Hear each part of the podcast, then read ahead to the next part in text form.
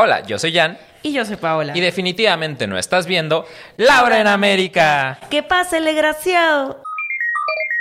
Ontas, el podcast. Donde nos tomamos en serio, pero no tan en serio, las cosas que deberíamos de tomarnos en serio. En 3, 2, 1. Macho, macho man. I gotta be a macho man. Dios, lo guacho. macho, macho. Bienvenidos a un capítulo más de Ontas, el podcast. El podcast. El podcast. Éale. Ay, yo diciendo éale, yo nunca digo éale, qué pedo. Robando frases de gente, yo puta madre, yo iniciando mal. A ver, hay que reiniciarnos. Una, dos, tres. Tomar un suspiro. Ah. Capítulo 9. Capítulo 9, chavos. Nueve, nueve, nueve, nueve. Ay, no puedo creer que eso mismo lo hiciste en el capítulo prohibido que nadie va a ver de Montas el podcast. Sí, Ajá. poquito de chismecito. Eh, eh, nos habíamos reunido para grabar el capítulo 9, pero este no va a salir. O sea, es el capítulo perdido de La- ajá, podcast. sí, tuvimos un capítulo perdido y hice este mismo chiste, pero es que otra vez es el Ajá, 9. por eso se- se sentí como un flashback. Recuerdos de Vietnam, dijiste. ¿Qué está pasando aquí? Ajá, No, sí, pero suscríbanse a nuestro OnlyFans para... ¿verdad? es en el Discord, que sigo sin saber qué es un Discord. Pero por el que Discord no pagas una suscripción, según No. yo. Bueno, Ahí sabe. me informan los centennials, me avisan, Ajá. me pasan el memo. Pero bueno, capítulo Guillermo. 9. Capítulo 9, wow. Este capítulo a mí... me- Está improvisado.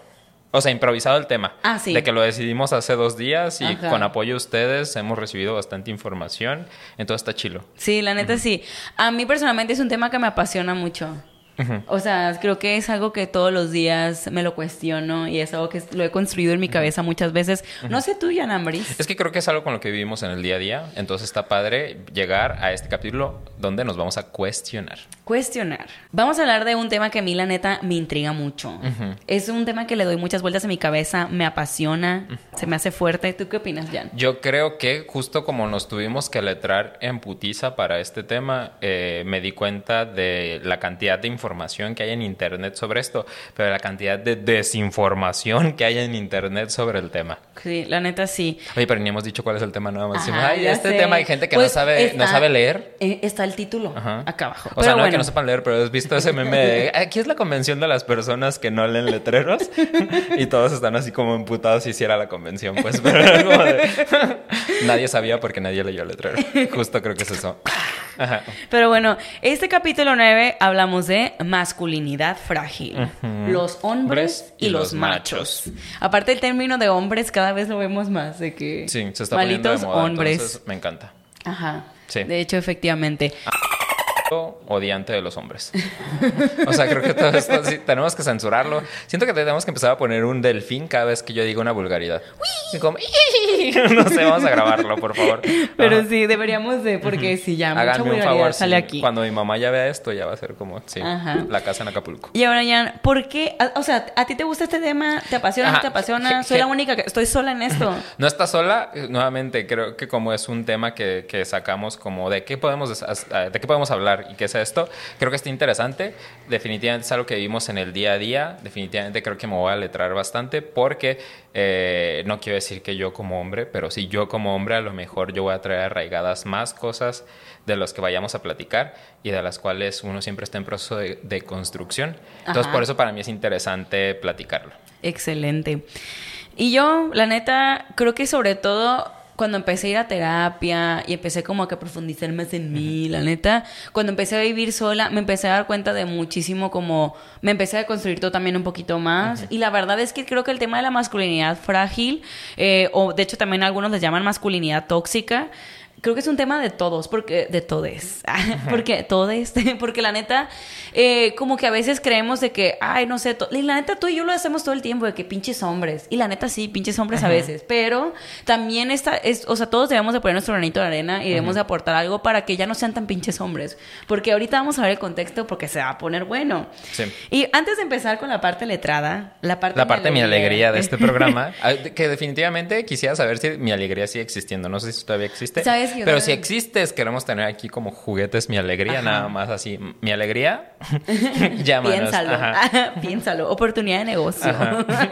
¿Tú tuviste juguetes mi alegría? Sí, eh, bueno, mi hermano tuvo un microscopio y yo tuve, no me acuerdo qué otra cosa, pero creo que los juguetes mi alegría que tuvimos eran como los más ojetes de mi alegría que podía un niño tener, no estaban tan chidos. La neta creo que yo sola... Es que creo que todos fallaban. Yo siempre quise el microornito.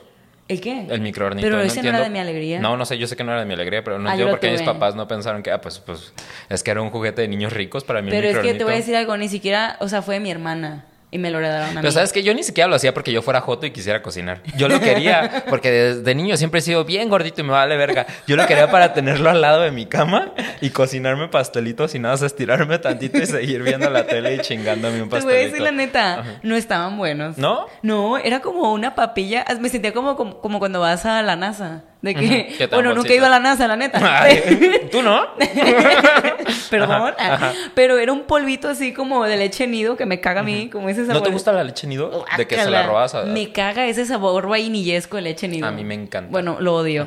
El punto es que literal le ponías agua y ya lo ponías en y salía una galleta toda culera así. Pues que se cocinaba con un foquito, ¿no? Ajá. También, pues no mames. Y parecía papilla y de bebé bien zarro, la neta, y no se cocía bien. Pero bueno, era una linda experiencia. Eh, bueno, regresando. Porque nos a ver, regresemos a- acá a la- al planeta Tierra. Ajá. Antes de empezar con la parte letrada, Sí. solamente quiero que me contestes con un sí o con un no. Ok. ¿Crees que en tu núcleo cercano vives de cerca la masculinidad frágil? De mi núcleo cercano, Sí, núcleo cercano. ¿Es familiar, trabajo, puede ser amigos? un más o menos. ¿Sí o no? Voy a decir sí. Ok, yo también. es, es muy difícil de deslindarnos de esto. Pero si tú no sabes qué es la masculinidad frágil, acaba la definición. Vamos a aprender.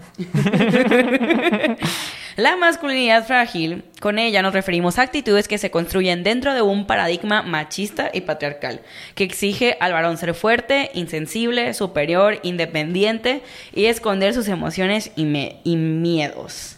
Ok. ¿Te proyectaste? Eh, en una parte de mi vida sí, en este momento no, pero también de, de mi círculo, lo que hablábamos, creo que sí, entra ahí una parte. ¿Y eso qué es lo que pasa? Que la masculinidad frágil es un estereotipo exigido que la sociedad se nos ha, en una parte, impuesto.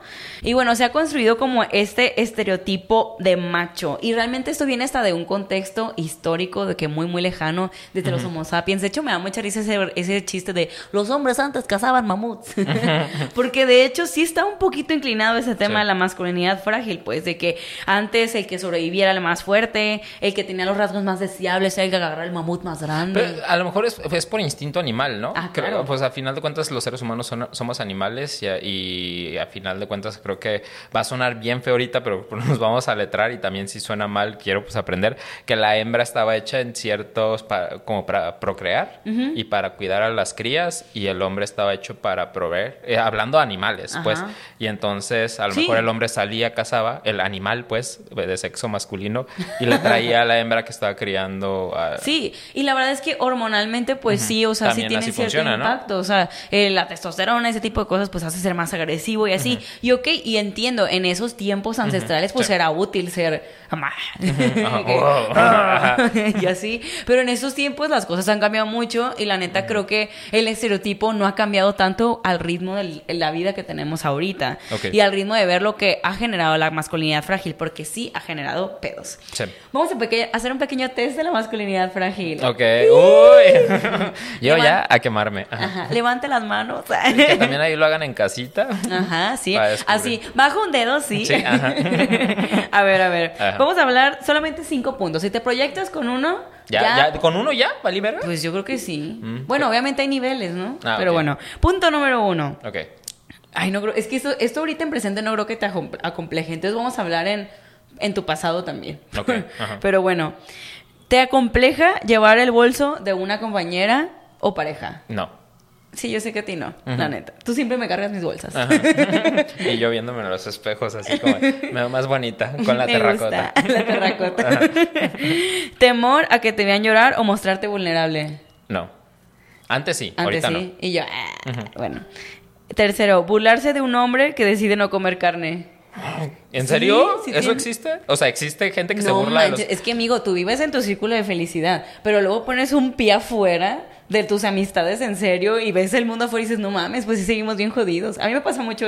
Sí, ¿conoces gente que se burla de gente que no come carne? Claro que sí. Es de que, ay, güey, pues no eres macho, de que. ¿En serio? Es, que, es que no pensaría que tiene que ver con la masculinidad, pensaría que tiene que ver con, o sea, con los ideales de la persona.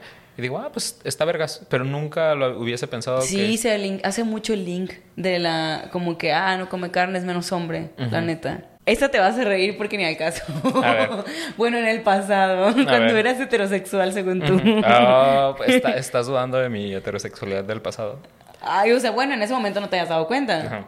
Bueno, no sé. Pero evitas el exceso de contacto físico con otros hombres. y yo. Mm.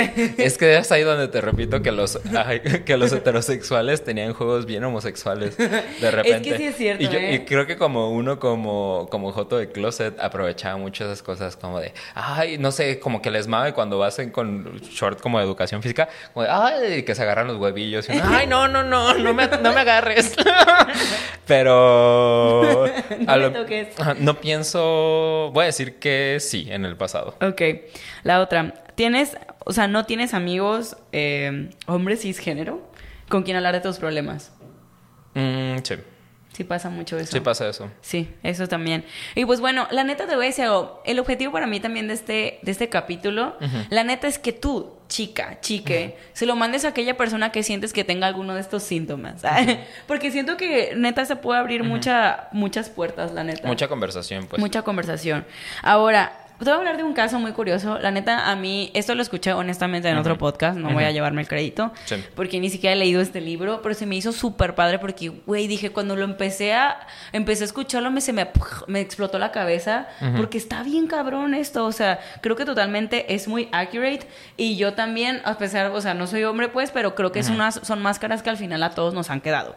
Te platico, hay un güey que se llama Lewis Howes, Howes se escribe, no me acuerdo cómo se pronuncia. Pero bueno, este güey es un exfutbolista. Era de esos gurús.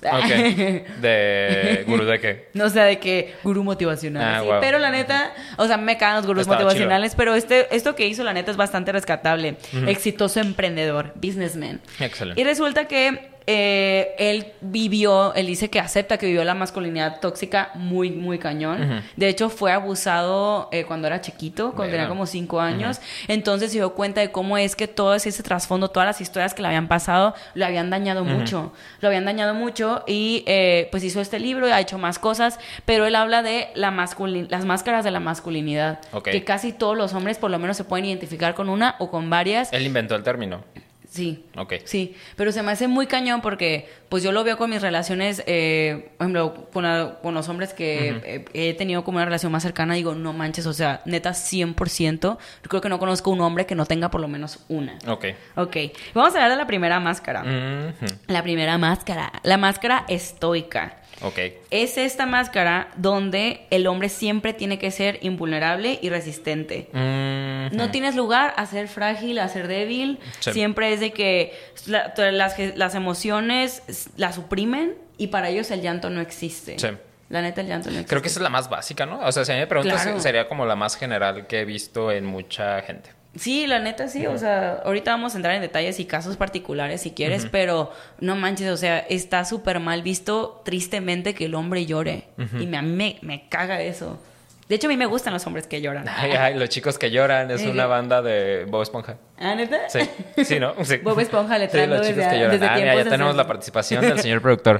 ¿Con qué máscara que las que vamos a hablar te sientes identificado? No, la pues máscara no hemos hablado, nomás hemos hablado de una. Ah, bueno, pues, pero de la estoica. ¿Sí lloras enfrente te... a la gente? Ajá. No, no, el señor productor jamás llora, siempre Yo sí te he visto llorar, pero no lloras enfrente de la gente. Sí, sí, sí, sí, pero bueno. Por ejemplo, yo la neta, te voy a decir algo, creo que una vez en mi vida he visto a mi papá llorar. Yo nunca he visto a mi papá llorar. Es que está bien loco, ¿no? Pónganse a pensar. Ni cuando se murió mi abuelito, ni cuando se murió su hermano, nunca he visto Creo a mi que papá la única llorar. vez que he visto a mi papá llorar fue cuando murió una tía, una hermana de él. Pero de que, o sea, yo lo veía así y neta para mí fue, o sea, como que es que es bien chistoso porque a veces esa pequeña señal o ese pequeño gesto significa un mar de emociones. Porque cuando ya ves que ahí se ve un poquito de algo, dices, no mames, sí está valiendo madre. O sea, y está, es bien fuerte. Sí. La neta. Segunda máscara, la máscara del atleta.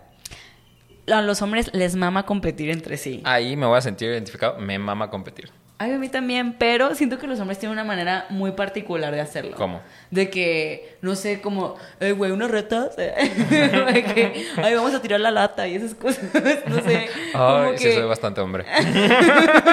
Eres FIFA, ¿verdad? Sí, un Eres poco. FIFA. No, no me encanta jugar FIFA, pero sí soy bastante... O sea, como que, y eso es algo que se ha, pues desde históricamente, pues los gladiadores, de que, ah, pasando horas entrenando en el gimnasio, eres gym rat. Ok.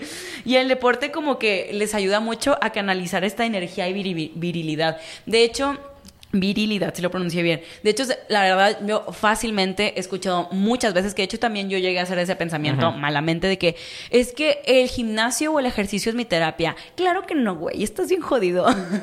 ¿Cómo no? Yo escucho- Pero nosotros también lo aplicamos. O sea, o sí sea me estoy ofendiendo no. en este momento, güey. Pero o sea, no, la terapia, o sea, sí, es una manera de canalizar tus emociones, Ajá, o sea- pero no reemplaza la terapia. ah, no. Exacto, pero hay mucho, por ejemplo, hay muchos hombres, a mí me ha tocado ver que les propones, oye, pues de que tera- de que Por eso le terapia". pegan a la pared, dices, Ajá, ajá, de que, ah, para sacar la frustración. ¿Le has pegado a la pared? Yo no, pero conozco gente que sí, como que... El señor productor, se le están saliendo los Ajá, recibos. de ¿eh? que para que no sentir, o sea, cuando está muy estresado, así, "Ah", Ajá, como es que sí está fundamentado el hombre que le pega a la pared, güey. Sí. Hay todos los nudillos jodidos. Sí. Y neta, sí, neta, no hagan eso. ¿Para qué Se ven hacen? mal, caen Se ve mal. le caen mal. Y la verdad, a mí una vez me pasó que a un hombre con el que salí le pegó a la pared. No mames. Sí. ¿En serio? Uy, sí, pero. No sé si yo alguna vez le pegaba a la pared. Pero ya se Sí, construyó yo- gracias no, yo creo que sí. Yo sí, o sea, pero es como ya que estoy estresado. Es que sirve como para canalizar el estrés, pero creo que esa es la única manera en la que ellos eh, saben canalizar sus emociones. Exactamente. Golpeando cosas. Ajá, como muy rudimentario ese cotorreo. Y pues, estamos con la tercera máscara. La máscara material. Ok. Porque la verdad siempre, justamente hablamos de cómo era la dinámica antes en, la- las, cavernas, Ajá. de que pues el hombre era el proveedor y muchos vatos tienen esta mentalidad de entre más dinero mejor, o sea, hay, no todos, hay muchos muy huevones, la neta, pero también de que, Ay, saltando los recibos. ay, pues es ¿De la quién? neta. Ah, bueno. Hay mucho hombre huevón. Sí. Pero bueno, pero siempre como que se les pone esa mentalidad de trabajar duro, ganar dinero y como que se quieren ver siempre poderosos con riqueza y así. Esos son los que se me hacen ya de las... Siento, ajá, siento que a los hombres les mama eh, medir quién tiene más grande la cartera. Ay, sí. O sea, les mama, güey. O sea, eh, si ellos pudieran, hablarían de, de sueldos, de cuánto ganan, cuánto dinero tienen en el banco. Y se hace bien pendejo. ¿Y de quién la trae más grande? Ajá. Casi, casi. Yo lo vivo, bueno, yo lo vivía activamente en un trabajo, ajá, donde dos inversionistas, o sea, si uno se compraba un Tesla, el otro se compraba una camioneta de 8 millones, si uno tenía dos escoltas, el otro contrataba tres, y se hace bien pendejo, pues es como de, Pues ese sí, la neta, es una No dinámica sé. que vemos mucho, eh, los buchones. ajá. Los buchones. Tengo vecinos buchones en Mazatlán. Pues eres de Mazatlán. Sí. Eres buchona por... En tu ADN viene así como Y yo, de... de Saquen las Fiona- uñas de 500 pesos. Ajá, ¿eh? la Fiona buchona quiere poseerte. yo sé. Ajá, de que me- de la nada se me pone un cinturoncillo Y se Gucci. te empiezan a crecer las nalguillas. así Ajá, como de- ¿más? Ay. A ver. Pero bueno, eh, la neta sí, o sea, lo veo mucho, pues, ju- eh, justo en la cultura buchona de Sí. que, eh, ay, tiene una camionetota y yo me compro otra y así. Y lo, la verdad es que sí, me tocó verlo justo mu- mucho en Sinaloa. De hecho, yo trabajé para una, bueno, llevábamos como la comunicación de una famosa marca de carros de lujo que está aquí en Guadalajara. ¿Cuál? Ah, Ah. pues me- ¿Ah, sí puedes decir un nombre? Me da un poco igual, pero es que no sé si lo voy a pronunciar bien. ¿Cuál? Es una alemana. ¿Es Porsche o Porsche? Es que depende. Depende cómo lo digas en A alemán. ver, el businessman. El businessman. ¿Cómo lo pronuncias tú con tus amigos cuando hablan en, ahí en el golf? Ajá, en el golf, así. y que apuestan de que 10 mil pesos quien la llegue y así. se está riendo porque se proyectó. Ajá. Bueno, en la Bueno, Porsche. en la Porsche. Eh, eh, el punto es que justamente como que estábamos buscando insights, ¿no? Insights de qué pedo con, con todo ese cotorreo. Y decían que tenían, de hecho, me acordé de algo, está bien chistoso. Ay, no, me da mucha pena. Pero es que estábamos como tratando de ver cómo se comportaba el mercado que compraba los carros en esa agencia. Sí. Eh, y decían que uno de los mayores problemas es que la gente compraba el carro pero no regresaba a darle el mantenimiento ahí, entonces pues que no, Ah, y pues ujú. que jodido pues porque tenían pinche maquinón y los van a, lo llevaban ahí al autozone a darle servicio, pues no mames de que Más no tienen el equipo, ¿no? Eh, entonces yo les pregunté, oye, ¿y los clientes entonces no regresan? Pregunté eso y me dijeron, no, pues a veces. Y yo como, Ah, ya me acordé de esto. Ajá. Dijo, no, pues a veces yo, como contexto, me dice, es que pues muchos nos matan, me dice. y yo, tenemos nuestra cartera de clientes y luego vemos el noticiero y dijimos, ah, ya se fue Juan. y yo me quedé De así. que les dan cuello. Ajá, y Ajá. yo, ay señorita, yo no me refería a eso, pero gracias por el dato. Gracias por, por saber que no regresan. Ajá, yo pero sorprendidísima. Estaban en un concierto privado de Valentín Elizalde. en su Porsche. Así como eh, en Vaselina, cuando se van volando con el carro al final. Así van esos Con buchones. Jenny Rivera. Pero sí, y justo me decían que muchas veces llegaban los vatos Ajá. y que ni siquiera, o sea, ni siquiera sabían el nombre del modelo, de que mi vecino quiere, tiene este carro, yo quiero uno más perrón. ¿Cuál es el más perrón? Y ni siquiera les valía madre. Tiene un Hot Wheels más chido. Ajá. Porque siempre compran como Hot Wheels, pues. Ajá. Parecen Hot Wheels. Entonces, como que, o sea, literal, o sea, esa era la referencia. Ni siquiera sabían el nombre, el modelo, o sea, solamente querían uno más perrón que el vecino.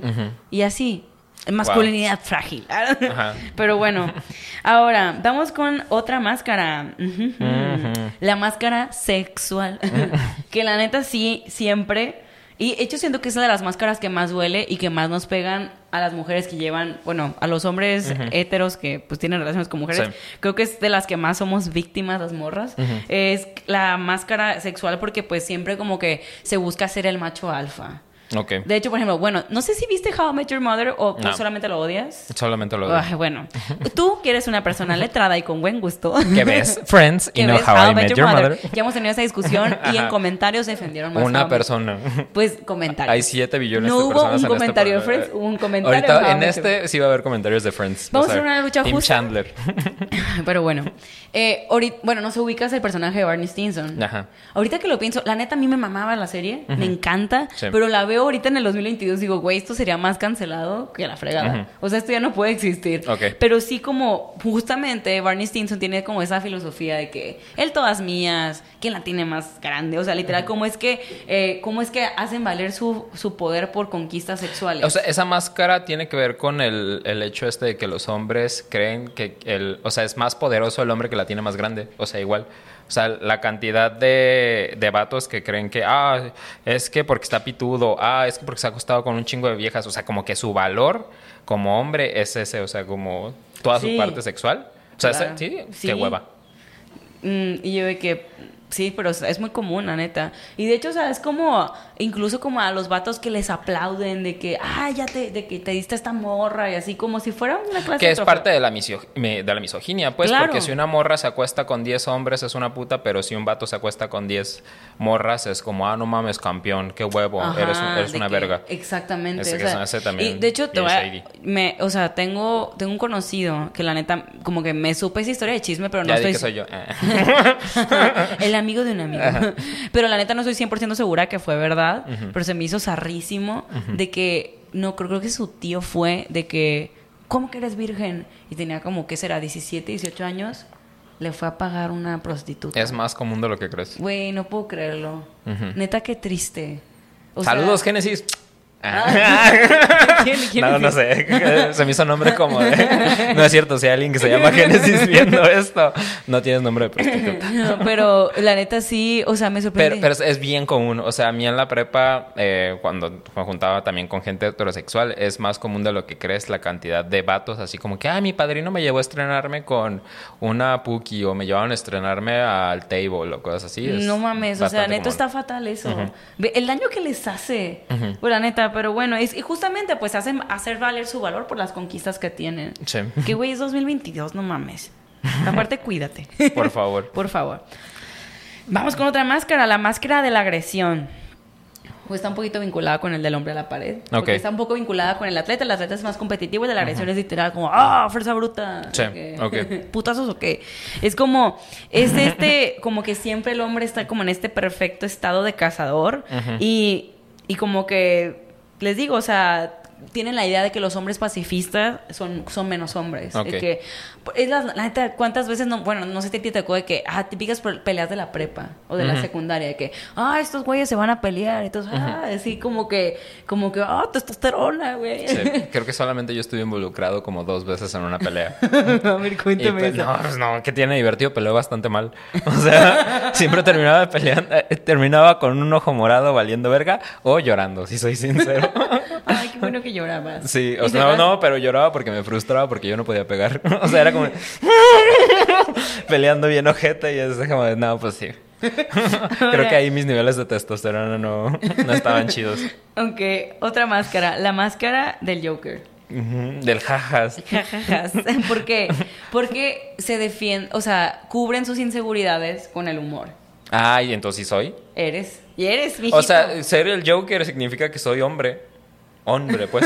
No, o sea, no exactamente. Pues yo también tengo la máscara del Joker. También soy esa Why so persona. serious? Que a ver... Ajá. Anarquía Tal- ay. Vamos a quemar las calles. Una bomba. Cállate. No, pues, eso no está chido. Es broma. No, es broma, es una broma. Pero es que, o sea, bueno, ejemplo, yo también siento que, siento que es una máscara con la que se puede proyectar todas las personas, pero los hombres tienden mucho a hacer eso. Como en lugar de compartir tus sentimientos y de como que hablarlos desde en serio, bromeas desde ese punto. Que creo que de esto se trata el programa, ahora que lo pienso. De Ay. burlarnos de nosotros mismos. Entonces los dos somos unos Jokers. Sí, sí, la neta, yo sí me proyecto. Entonces, como, eh, pues literal, a veces, de hecho, se me hizo súper curioso eso, que los comediantes tienen un alto nivel de depresión. Ay, entonces sí soy. O sea, no soy comediante, pero. De hecho, se dice que los comediantes tienen el doble de depresión que los hombres, regularmente. O sea, ho- hombres comediantes, el doble probabilidad de tener una Ah, ok, depresión. sí. Y de hecho, por ejemplo, uno de los casos conocidos es Robin Williams. Chale. Que ese vato, pues, de que nos hizo reír a todo mundo. Grande. Y bueno, la siguiente máscara. ¿qué le ¿Cuántas digo? máscaras son, nena? Ya, ya Yo casi. pensé Ya, que ya. eran cinco. Ya, ya vamos, nos faltan poquitas. La siguiente es la ¿Y máscara. la máscara 98 es? que si tienes esta también eres hombre. Ya, uy, no, pues sí. Bueno, masculinidad frágil. Ya, yo no soy hombre porque traigo una uña pintada. La máscara invencible. El que no le puedes tener miedo a nada. Ajá. Que siempre tienes que arriesgar y mostrar a los demás que estás dispuesto a todo. que- ¿Tú no te sientes miedo. identificado con un chingo de máscaras de las que estamos hablando? Porque a mí me dicen, ah, piensa en alguien, pienso en ti, amigo. O sea, porque para mí eres como invencible, eres, no, eres como "Ah", todo el tiempo así, testosterona andando. No, aparte de esto, Entonces, siempre lo tiene todo bajo control. Ajá. Todo está valiendo mal. Le pregunto a Luis, Luis, ¿qué pedo? No te preocupes, todo Todo- bajo todo control, bien, reina. ajá, la- todo en bajo llamas. control, reina. Ajá. Y yo así. Ajá. Justo, y sí. La neta sí. A ver, Luis, hay que trabajar mucho, ¿eh? Ok, ¿otra máscara? No, o pues sea, sí, porque tiene, no está mal mostrar, mostrar vulnerabili- vulne- vulnerabilidad, pero eso es algo que vamos a hablar más adelante. La siguiente máscara, la máscara del sábelo todo. Es que más bien, ahorita, perdón que te interrumpa, es que el señor productor dijo, es que eso es malo y más bien no es que sea malo, sino es más bien que estás ocultando debajo de De esa máscara. por estar, o sea, no fingiendo, pero sí diciendo, ah, es que todo el tiempo estoy bien, todo el tiempo es- ajá, estoy poderoso, todo el tiempo eh, yo no lloro. O sea, ¿qué, qué emociones hay debajo de todo eso que no quieres liberar? Exactamente. O sea, no está bien y no está mal, Importante. solamente qué hay detrás. O sea, este capítulo terminó siendo una terapia para el señor ya está llorando. en la intervención. Realmente de que saca el cartel, intervention. Pero bueno, otra máscara, la máscara del sabelo toro. Sabelo toro. Porque obviamente el hombre no puede ser fuerte y solamente poderoso, solamente en su físico, también él, él tiene la última palabra. Eso es parte también como del mansplaining o no sé sí, cómo se yo llama. creo que sí. Mm. De que yo siempre voy a saber más, eh, tú siempre vas a estar equivocado, yo no te puedo dar la razón. Entonces, no importa si no tienes razón, es esas personas que nunca te va a confesar que, que, que- que se equivocó, que pasa mucho. Ok. Y bueno, esto sería prácticamente todo. Ok, excelente. Excelente. ¿Te proyectaste con alguna máscara? ¿Ves alguna de estas máscaras en tu, en tu chico? En tu, no, en tu entorno también. en tu entorno, en tu familia. ajá. La neta es que está cañón. O sea, yo definitivamente hay muchas cosas que no puedo dejar de pensar en mi círculo familiar, Sí. honestamente. Sí, sí, sí. Pero lo importante es darse cuenta. No te vamos a juzgar si tuviste máscaras. Lo importante es lo que haces a partir de, que te ahora. das cuenta. Ajá. Exacto, porque si por algo existen es porque un chingo de gente las tiene. Pero bueno. Encontré un caso muy curioso. Bueno, este es un artículo del New York Times que se llama Enseñándole a los hombres a ser honestos con sus emociones. Ok, está Ok, padre. sí. Y pues como que siempre se nos ha arraigado que los hombres nunca deberían de llorar. Neta, eh, me, me patea eso. Entonces, eh, ¿cómo es que siempre como desde morrito te dicen, no llores, hijo, es, eso no es de hombrecitos? ¿A ti alguna vez te lo dijeron? Sí, yo en algún punto, y espero que mis papás no vean esto, yo siento que, siento que era el hijo menos favorito de mi papá porque era el más chillón. Ay, neta. Sí. Ay, güey, te quiero dar un no, si no me voy a poner a llorar. Ajá. Entonces, no, sí. Está cabrón. Sí. Te, te voy a decir algo. Yo era una niña extremadamente llorona. Mm. Lo soy. Sí. Presente. Presente. Soy una persona muy llorona. Pero me acuerdo que de chiquita lloraba mucho y sí me... De hecho, me decían ah, de que parece actriz de Televisa. Todo el tiempo me decían eso. Mm, Hubieras aprovechado y ahorita estarías en la Rosa de Guadalupe. Bueno, que no estaré aquí, como bien dices tú. Pero bueno, eh, me, me acuerdo que me decían mucho y justamente yo toda la vida pensé que llorar era malo. Sí. O sea, de la infancia, de que es que llorar es malo, llorar es malo, pero creo que mis emociones son tan fuertes que me valía madre y yo lloraba. Eh, que de hecho al final... Pero lo- ni tus hermanos, ni tu hermana, o sea, tus hermanos, tu mamá no lloraban. O sea, ¿cómo a qué te refieres? O sea, es que yo siento que estás hablando a como yo estoy entendiendo que te decían que llorar no estaba chido. Ajá. Pero nadie más, ningún miembro de tu familia Ah, lloraba. claro, por ejemplo, de hecho, mm, no, sí lloraban pues, pero era mal visto, era juzgado. Mm. Pero de toda la- mi círculo familiar yo soy la más llorona. Mm, o sea, yo les gano a todos. que- eh, entonces, eh, yo me acuerdo que justamente estaba como en, no me acuerdo si en la secundaria, aparte soy muy ingenua a veces, que llevaron una psicóloga a la, a la escuela y nos empezaron a platicar de que, de justamente de cómo canalizar las emociones, que era un tema que nunca había escuchado en mi vida, porque antes la salud mental ni, ni madre Sí. se hablaba. Y me acuerdo que dijo de que llorar, de que, y yo la neta soy un libro abierto, siempre lo he sido, y yo levanté la mano y dije, yo lloro todo el tiempo, de que, ¿qué pasó? Y que- que- me están buscando. Y me Sí. dijo ella de que, qué bueno que llores. Y nunca, o sea, literal, a mis 13, 14 años fue la primera vez que alguien en la vida me dijo que era bueno llorar. Y me abrió, ¡puf! me abrió la cabeza. Entonces, se me hace bien fuerte como es que, y sí, sí me, me regañaban por llorar, era que, güey, ¿por qué, por qué eres tan débil y así? Pero no sé, como que mi, te mi sentimiento era mayor, que me valió madres eso, pero cómo es que se, te- se genera esa presión al llanto. Sí. Cuando el llanto es lo más lindo y, canta- y catalizador de El este llanto. mundo. El llanto. Dije, Ay. ay, Leo. Leo, Ajá, leosísimo, ya, pero bueno. Ajá. De hecho, se me hizo curioso que varios estudios han comprobado que hasta los 5 años los niños son más emocionales que las niñas. ¿Puedes creerlo? Sí lo creo. ¿Puedes creerlo? Pero por todos los prejuicios que se hacen en el género, estos son educados para no mostrar sus emociones y se cree como que, ah, llorar es de niñas. Sí. Llorar es de niñas, macho alfa, pecho plateado. Que la neta hasta me da risa como, es que, bueno, es que la neta sí lo tengo que poner sobre la mesa. ¿Cómo es que a veces se aplaude lo mínimo a los hombres? Por lo mismo que está tan, está tan estandarizada la vara tan baja. Por ejemplo, Ajá. hace poquito, bueno, no sé si te gusta el tenis. A mí medio más o menos sí me gusta, pero bueno. Eh, o sea, pues el- creo que yo- Roger Federer, algo pasó, creo que se retiró. No me acuerdo bien, la neta, perdóname, no me informé. Pero lloró en cámara y Nadal y él de que se agarran de la mano y empiezan a llorar. ¿Nadal? Nadal. Ah, Nadal. Rafael Nadal, Ah. el jugador de tenis. Nadal. Yo te di los besos que te di. Pues hasta yo lloraría si me está cantando ahí lado. Pero el punto es que hizo- se hizo un escándalo enorme que, güey, Roger Federer lloró en cámara y le agarró la mano a Nadal. Y un montón de psicólogos empezaron a decir de que, güey, eso es un progreso para el mundo. Digo, güey, no mames. Porque literal fue mostrar su vulnerabilidad en cámara y eso es algo bien raro. Sí. Digo, lo mínimo, pero se aplaude. Sí. Y que digo, al final, pues, no, sí, sí suma, pues, sí suma. Wow, no, no me lo sabía. Y de hecho, aquí va uno de los datos que la neta a mí más me traumó. A ver. Pero ok, vamos a Vamos a ver si me preguntar. trauma. Ajá. Ok. Entonces, esta onda de no mostrar tus emociones, evidentemente no es nada sano. Pero de cinco personas, ¿cuántas crees que sean hombres al momento de suicidarse? Ah. Estadísticamente. Eh, cuatro. Sí. Güey, eres un genio. Yo sé. Ya empecé a estudiar ingeniería. Yo creo que deberías de estudiar, que te contraten ahí con el, con el Luis. Manda tu CV. Pero sí, cuatro de cinco, cuatro de cinco personas son hombres, las personas que se suicidan. Y entonces es que, eh, o sea, mostrar tus sentimientos a qué costo. O sea, ¿por qué ser menos hombre? Que te Pues es la represión de los sentimientos la que siento que lleva a los hombres a cometer estos actos. De hecho, y también hasta podemos hablar de adicciones. Si te fijas, la verdad, la mayoría, si te pones a pensar simplemente en tu círculo cercano, los amigos que más eh, fuman, bueno, no sé, o bueno, que fuman de que, no sé, drogas en general, eh, pisto, o sea, quienes más alcohol consumen son los hombres. Porque la neta, la neta, eh, pues quieras o no, y de hecho justamente hace, hace poquito ponía un tuit de que siento que en general el- cuando entre más adulto eres, más entiendes las adicciones. Sí. Como que cuando estás morrito. Y sí, ¿eh? No voy a decir que no, claro que sí. La sí. neta sí, cuando, cuando yo estaba más chiquita, como que decía, ¿por qué la gente toma? Ah, ¿Por qué toman cerveza? Sabe Ajá, sabe bien fea. Y ahorita es como de. Antes de grabar el podcast, hay un. ho- Hoy no, pues, pero el otro día, un clamato de. No, ¿Cómo era? Ah, una sol clamato. Una sol clamato, sí. sí necesitábamos porque Ajá. estaba duro el día. Ajá, entonces sí como que te digo que como con el tiempo, por toda la presión que uno va sintiendo, Sí, necesitas- necesitas canalizarlo de alguna manera. Es que siento que a final de cuentas las adicciones son un escape de la realidad. La neta sí. Que está feo si piensas que necesitas tener un escape de tu realidad para poder seguir viviendo. Es de. Chale. Sí.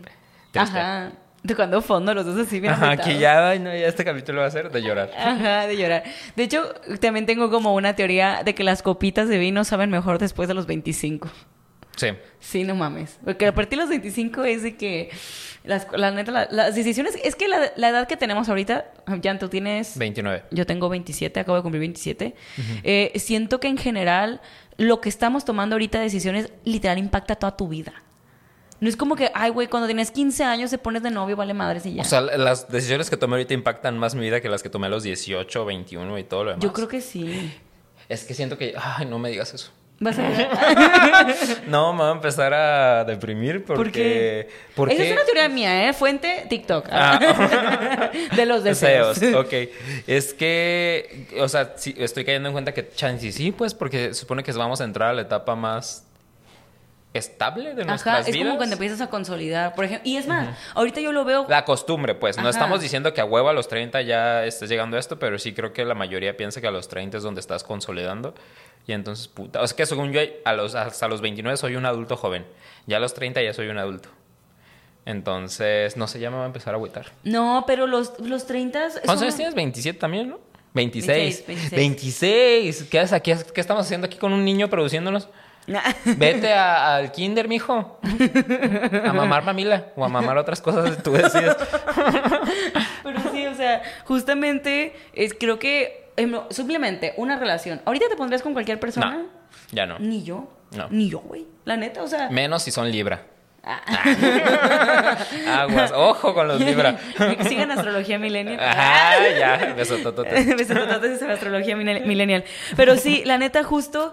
eh, y de hecho lo estoy viendo yo también ahorita. Mis amigas. Mis amigas ahorita están yéndose como o negro o blanco. O unas están de que ya con el anillo así hincadas, ya duermen así, con la mano extendida. Enrocadas. o las otras están rompiendo relaciones muy largas. Sí. Que eso fue guiño, guiño al capítulo del año de la poda. Pero justamente. De la ruptura, pues. Ajá. De las rupturas, perdón. Justamente es el, es el primer capítulo, Sí. ¿no? Sí. Pero, o sea, ¿cómo es que ahorita las decisiones que tomamos ya, ya hasta tenemos que hacerlas con más conscientes? O sea, ya estoy comprobando, no comprobando, pero estoy secundando tu teoría. Sí, la neta sí. Y pues les digo, los hombres en general son los que más suelen tener adicciones, la verdad. Son los que más se refugian en el alcohol y así porque no encuentran otros medios para Canalizar para las emociones. Sí, Más que pegarle a la pared o fumarse un porrito. Pues entonces ellos deciden. Sí, la neta sí. Eh, y de hecho también es porque creo que ni siquiera tienen la arquitectura emocional para decir lo que sienten. O sea, está bien cañón. Es que creces reprimido la mayor parte del tiempo. O sea, como hombre sí te decían, o sea, yo ahorita ya puedo decir a mis papás como que, ah, sí están más woke. Y de repente, pues, no estoy diciendo que mis papás sean las personas más woke de la vida. Pero sí, yo crecí con esto de que te decía que, pues, yo era el machillón y no, no tenías que llorar y no sé qué y tal, tal, tal. Y como también yo vivía con otros dos hombres, pues mis hermanos eran más como unga, unga. O sea, como, ajá, como de jugar fútbol y no sé qué y tal, tal, tal. Y cosas como más masculinas. Y yo de que, ay, sí, me encanta High School Musical. Pero entonces yo tenía que ver High School Musical escondidas, pues. De que yo le compraba cosas a mi hermana así como, mira, ya salió High School Musical 2, la compré en pirata, toma, vela.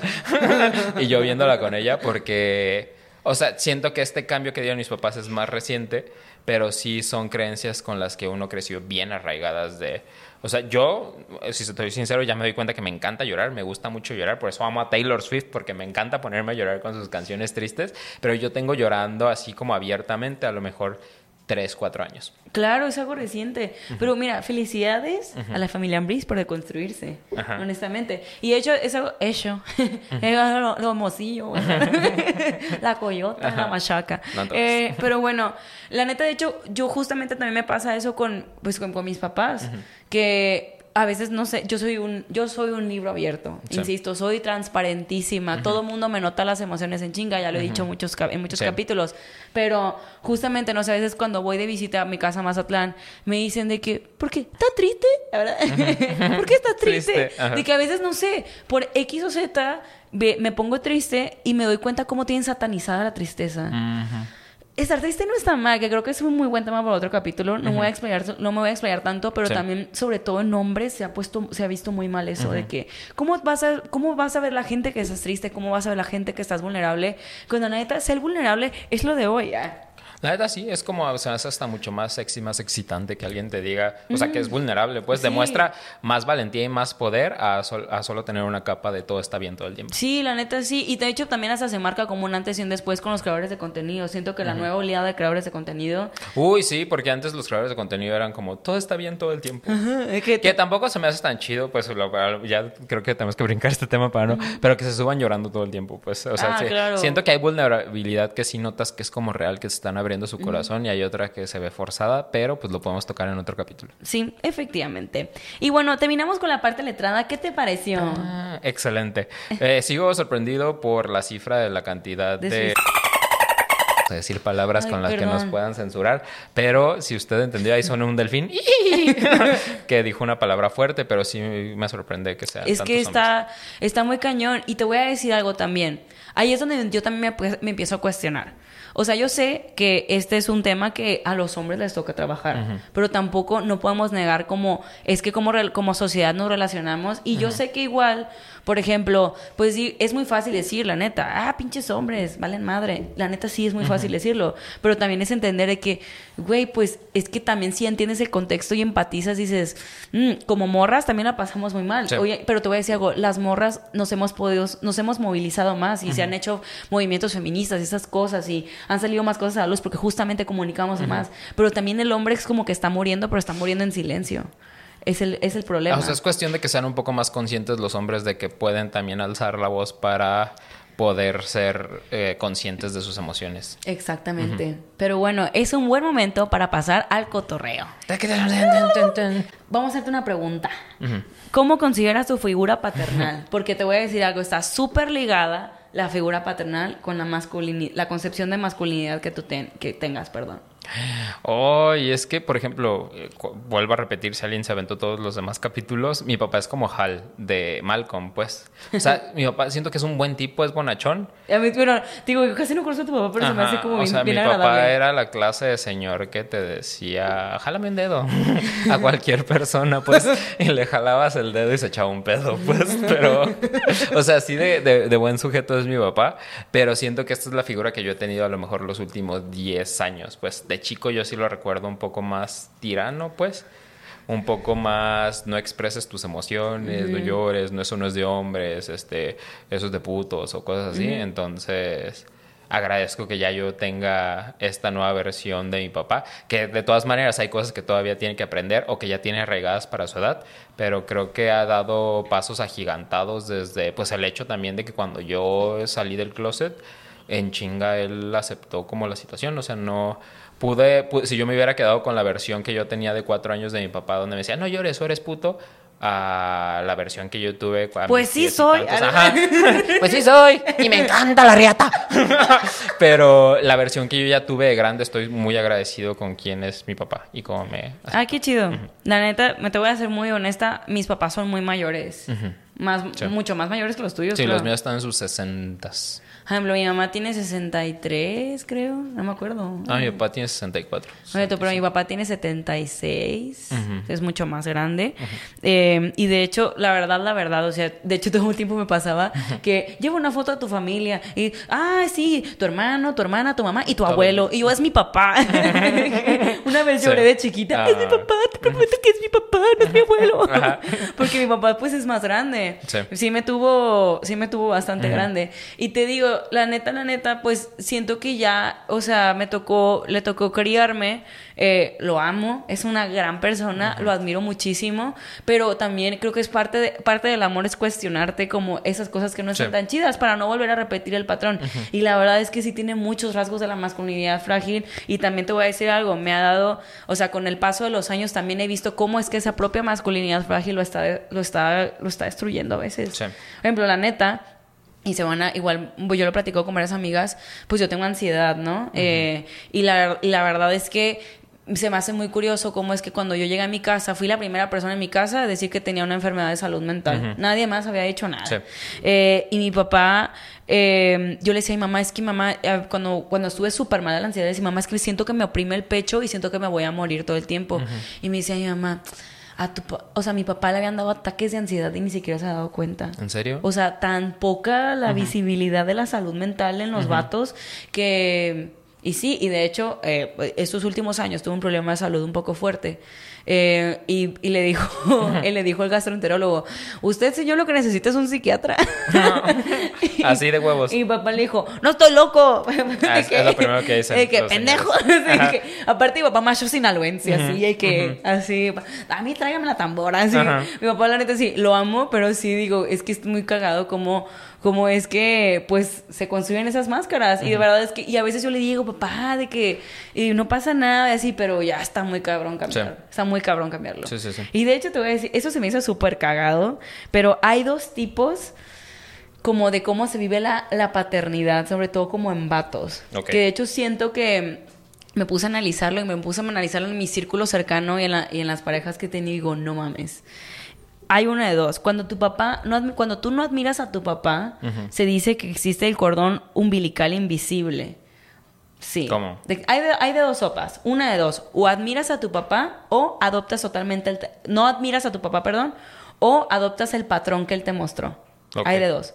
¿Qué es lo que pasa? Cuando tú no tienes una figura paternal, no digo que obviamente esto se- siempre se repita, habrá excepciones, pero cuando tienes una figura paternal que no admiraste, regularmente se hacen hombres muy pasivos que no saben tomar decisiones. Ok.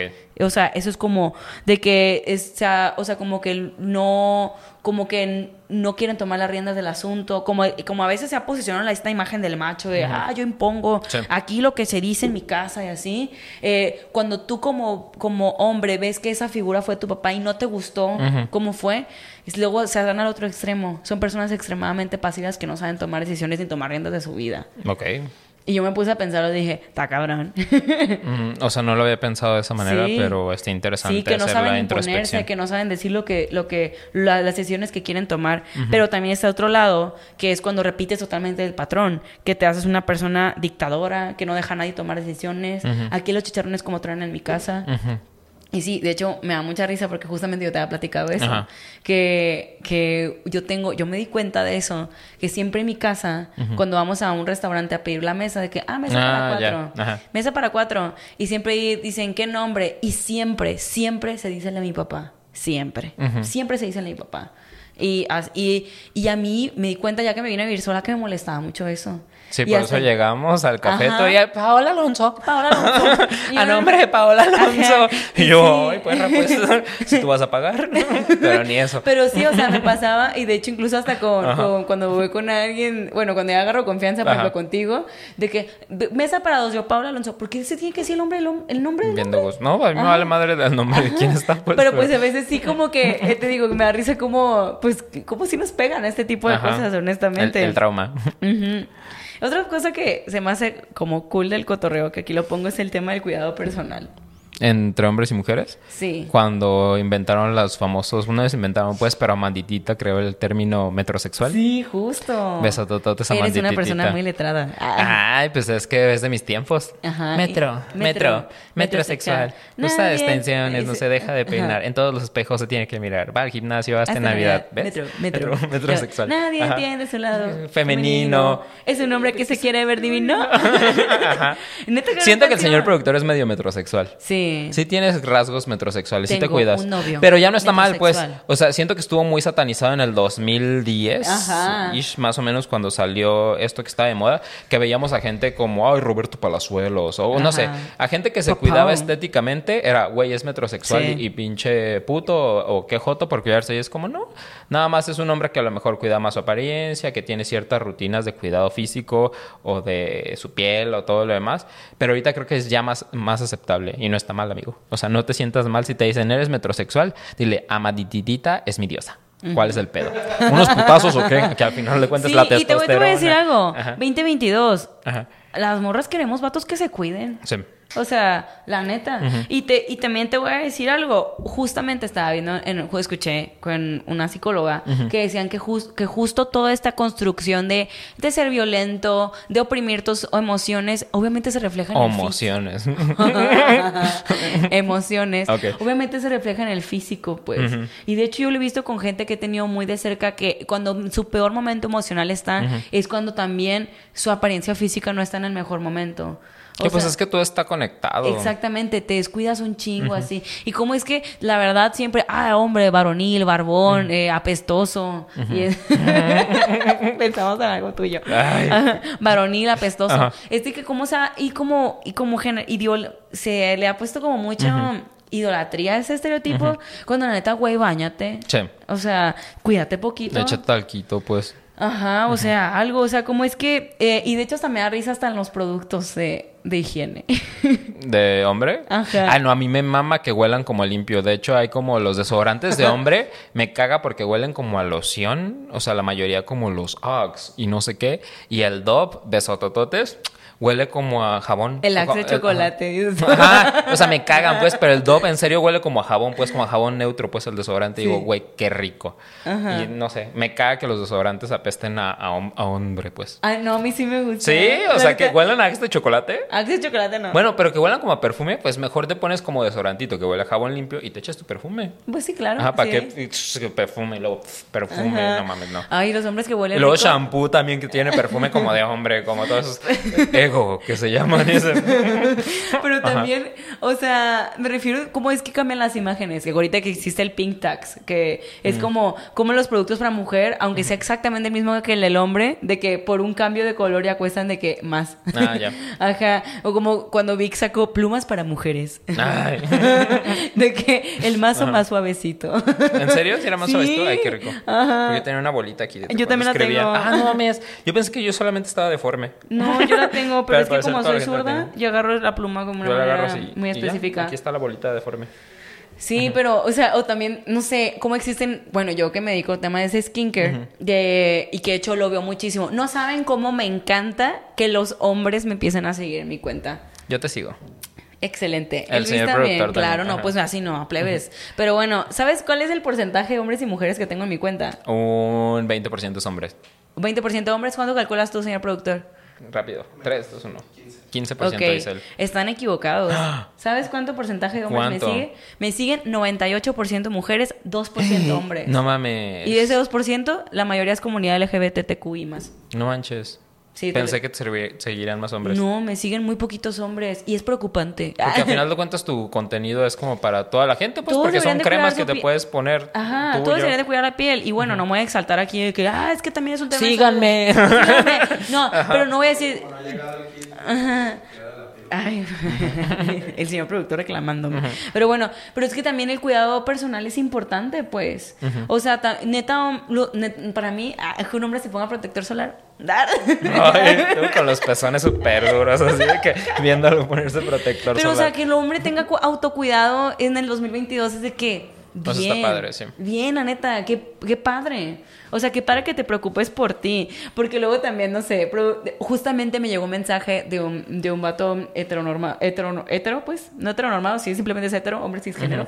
Y me escribió y me dijo, de que, oye, ¿y esas cosas también yo las puedo comprar? Y yo, claro que sí, de que cómpralas. No Adelante, hermana. Adelante. Ah, No necesitas que tenga un estadio de fútbol atrás o de que, for men. For men, ajá. Porque de hecho Sí. hay, una, hay una línea de Clinique que que la anuncian y sale que el frasquito de atrás un patio de fútbol. ¿En serio? Sí, Ah, güey. Pues es que es marketing al final de cuentas. Sí, y sí, es lo sí. que está arraigado ahorita y hasta que no, siento que lleguen las nuevas generaciones vamos a poder cambiar esas cosas. Sí, la Pero ahorita neta, pues para vender, nosotros como gente de comunicación o mercadotecnia, pues sí voy a seguir poniendo mi producto con un estadio de fútbol atrás. Yo no creo que funcionen estos No, o sea, no, pues pero creo que es más rápido para la gente entender que también funciona para hombres si lo hago así. Ujú, exactamente. Ahora vamos con la parte de los story times. Story times de gente que nos mandó a través de Instagram. No, todavía no. Ah, ¿no? Simplemente Ah, yo. te toca a ti contar uno. Ah, pero ahorita no te dije que no tenía pensado ni uno.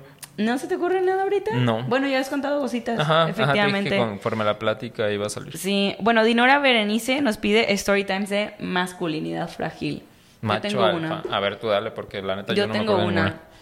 Ay, es que oh, ay, tengo de hecho dos, pero una se me hace muy delicada. una que tengo es que cuando yo estaba en la secundaria, eh, había un vato que, si hecho, siempre traían un cuaderno. Traían un cuaderno y se escondían de que en el salón y escribían cosas. Yo, qué pedo que traen ahí. Lo peor de caso es que el vato me gustaba. Idiota, Paula, idiota.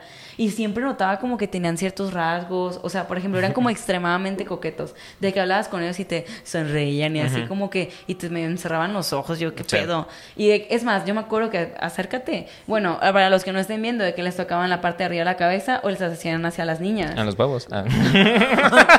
en la Ah, cabeza. Entonces, como que el vato era un misterio, ¿no? Y en eso, no sé cómo estuvo, que un compañero del salón agarró ese cuaderno. Mm. Abren el cuaderno y e hicieron la guía del macho alfa. Literal. ¿Qué así. pedo? Literal. Y era como un diario de supervivencia. Manual de supervivencia escolar de net, pero de machos alfas de en macho- Mazatlán. Exactamente. Era literal, ponían de que cómo debes de tratar a una morra y de que si te hacían así, eras zorra y si así eras perra. Sí, güey. ¿Y cómo te decían a ti? No me acuerdo, creo que así. ¿Eso es perro? No me acuerdo, pero bueno, el punto es que, o sea, de que tiene, el punto es que literal descubrieron que, o sea, que todo lo que hacían tenía sentido. Eran dos güeyes y los dos fueron bautizados para siempre como los machos alfa. Y después, de hecho, te voy a decir algo, ¿Qué hacen de su vida ahorita esos pendejos? a ver, pues uno está en Mazatlán, el otro se hizo extremadamente inteligente de que, de que dejó de salir, como que se enfocó a los estudios bien cabrón y le fue bien, o sea, O sea, ¿los funaron después de los eso? funaron, funadísimos, funadísimos. Y de hecho, o sea, es que estuvo peor.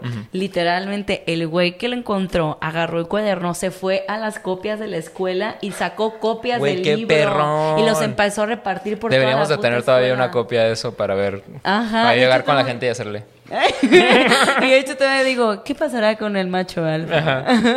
Gran estudio, deberían de sacar una parte 2 para ver. Ajá, de que siento que se recuerda mucho justamente al, al playbook de Barney Stinson, pues, de que este cotorreo de, Ah, ajá. de que hay cómo tratar a las morras. Pero sí los funaron, Todos de unos hecho. casanovas. Pues sí, qué bueno, qué pendejos. Y Sí, más sí. que qué van a saber niños de diez y tantos años de. Ay, no mames, íbamos en segundo de secundaria. Pero Ajá, tenían como 12. Ajá. Bueno, 13. Bueno, Ajá. sí, yo era más grande, pero bueno. Y sí, otra, otra, otra historia que no, no voy a explayar mucho, la voy a decir como muy, muy en concreto. Tenían conocido que, pues, se se besó con una niña en una reunión. El punto es que... eh, Ya me acuerdo de esa historia, está buena. Sí, el punto es que esta niña, que de hecho te voy a decir algo, se me hizo zarrísimo, que te digo, es parte de la masculinidad frágil y de estas máscaras, que ella, pues la tenían en un concepto que no era una persona agraciada, pero para mi punto de vista sí era una persona bonita. Pero bueno, bueno, eso son cuestión de percepciones, Sí. ¿no? Pero el punto es que no sé por qué la tuvieron como, ah, es fea, no sé. Entonces, cuando el lunes que regresamos a la escuela, el vato eh, iba caminando a al patio donde estaba toda la prepa, porque aparte mi prepa era una prepa enorme, como de gen- por generación, 300 personas, de que pasaba lanza. Es que me da mucha risa porque parece como historia, como capítulo de serie gringa. Ajá, de que sí, pero no, no, Ajá. que eso.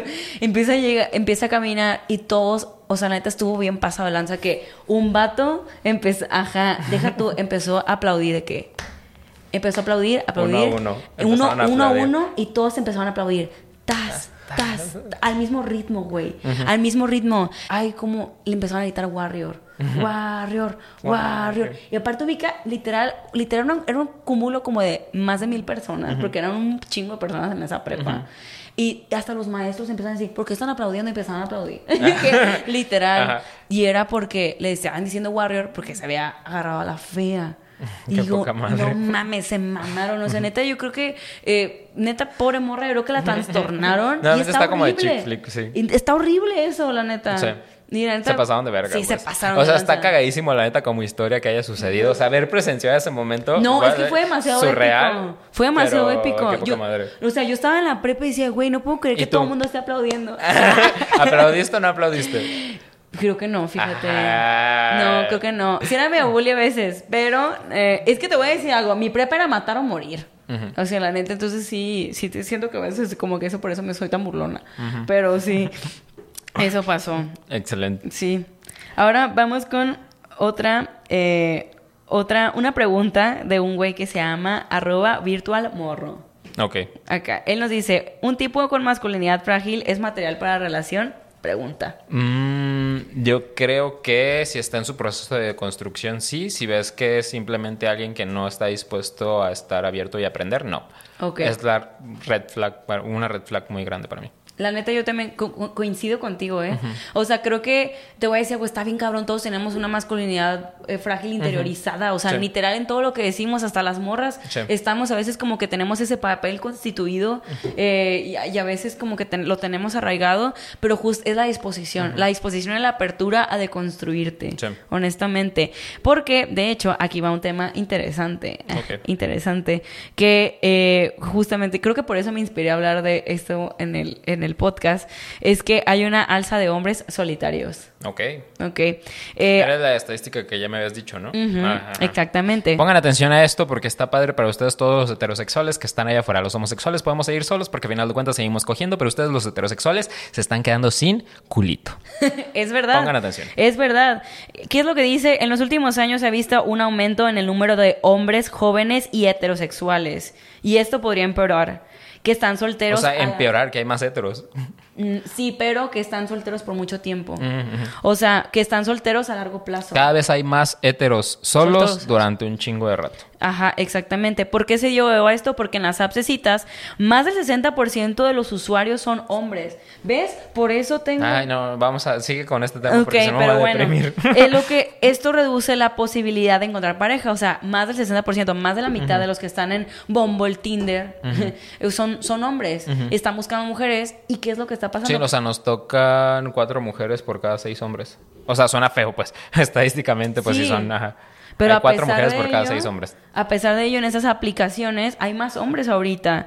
¿Por qué está pasando esto? Porque justamente la masculinidad frágil está bien cañona, los hombres no han estado tan dispuestos a trabajarse, también hay poca apertura a, la- a las emociones masculinas, entonces las mujeres sí se han estado trabajando. Qué bueno. Las mujeres han estado trabajando y ¿qué está pasando? Están comenzando a subir sus estándares.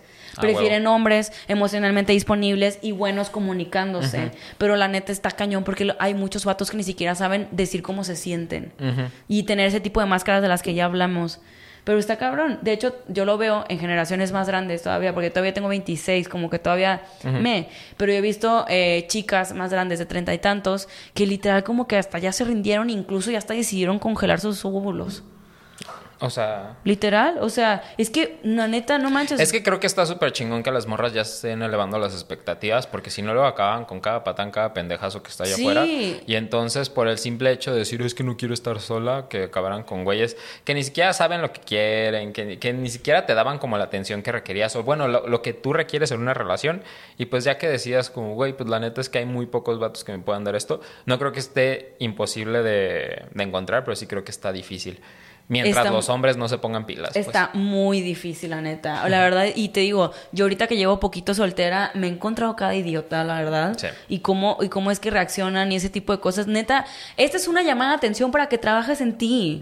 O sea, neta, eh, deconstruyanse, razonen un poquito cómo se sienten, trabajen en sí mismos. Sí. No está mal ser vulnerables. Las mujeres queremos morros que lloren. la neta. Que lloren sí. después de coger. de lo rico que estuvo.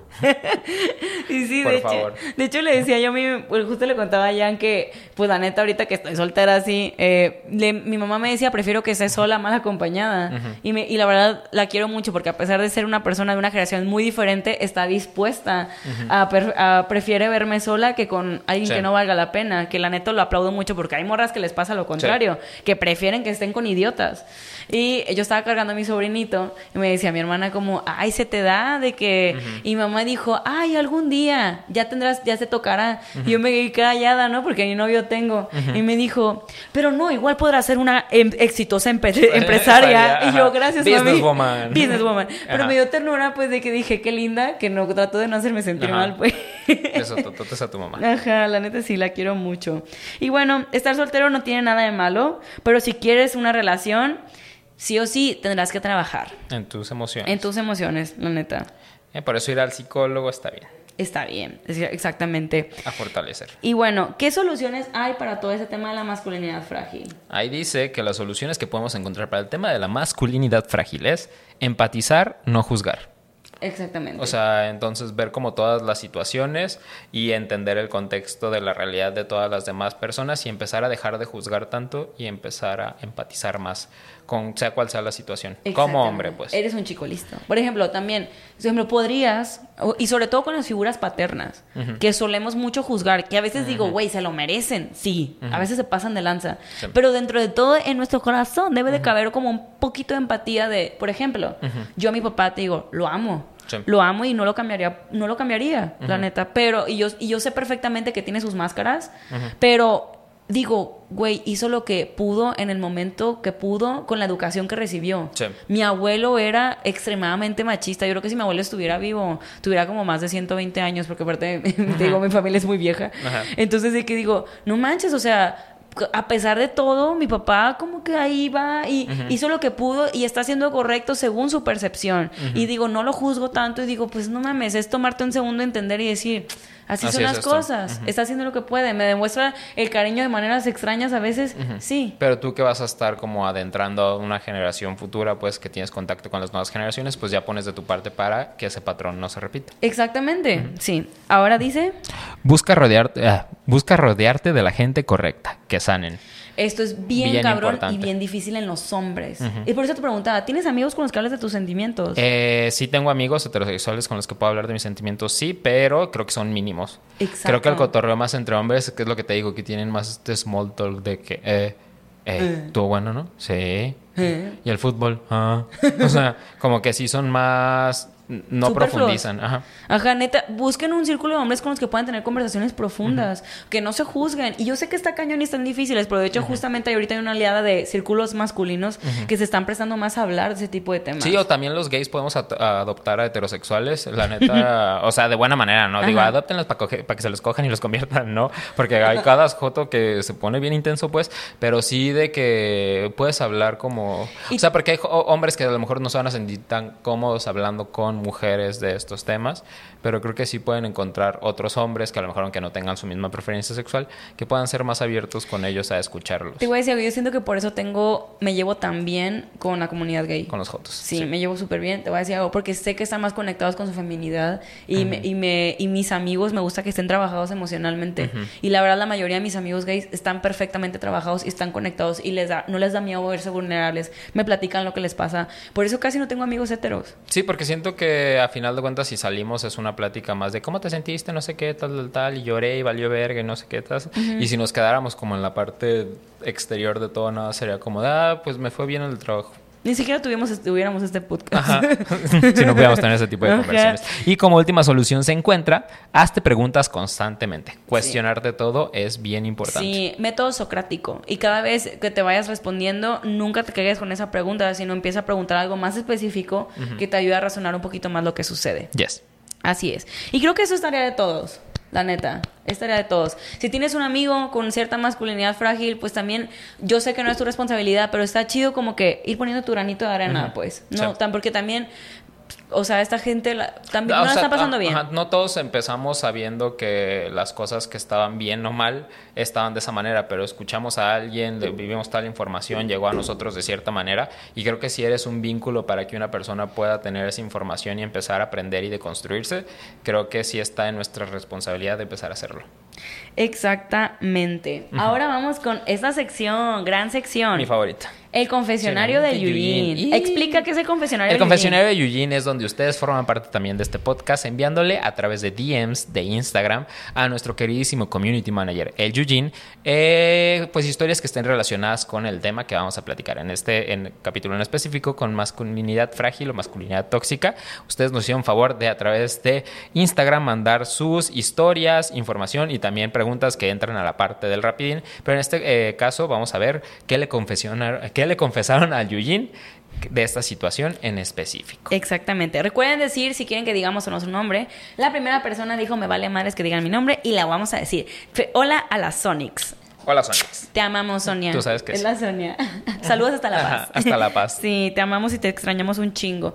Ella cuenta, en mi primer trabajo tóxico, un vato pendejo con el que compartiría jerarquía laboral se refería a mí siempre como niña. En ese entonces no le daba tanta importancia y menos al principio, pero con el tiempo me fue dando más coraje que no se tomara la molestia de aprenderse mi nombre y me redujera a infantilizarme solo llamándome niña, como si necesitara ayuda de alguien más grande siempre.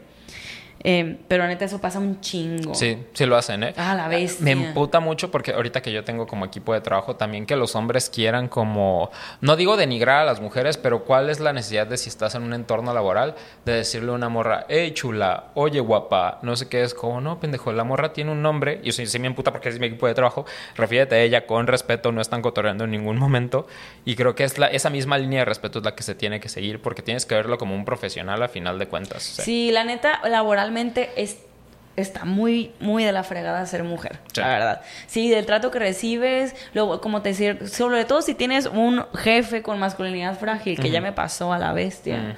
Entonces, está, está horrible, Sí. la neta. Es muy, muy, no, muy, nada grato. Me cuentan aquí, esa persona sí dice que no digamos su nombre. Hola chiques, más, guap, más guapes. Omitir mi nombre, porfas. Yo tengo una relación con un hombre heterosexual, pero no es heteronormado. Es decir, le gusta ver deportes, es decir, no le gusta ver deportes, perdón, le gusta el rosa, le- la música agropecuaria no le gusta, es fan de Katy Perry y cuantos y cuan, ah, y canta sus canciones a todo pulmón. Es feminista y siempre pro- profesa la equidad de género. Lo amo mucho. Bendiciones a él. Por el otro lado, me he visto la necesidad de llegar de... Es que a ver, déjame lo, déjame lo leo bien. Ajá, ya vimos Por que otro te lado- faltó un poquito de... no, es que está redactado un poco extraño. Por el otro lado, me he visto la necesidad de llegarlo a defender de los comentarios machistas y homofóbicos de parte de mi familia. Mm. Él no se ha enterado de dichos comentarios y no pienso decirle, pero me hierve la sangre cuando comenta que, eh, que no es lo suficientemente machito.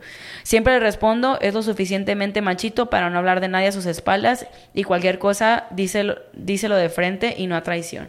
Yo le aplicaría de mamá si es lo suficientemente machito mientras me coge. Es lo que importa.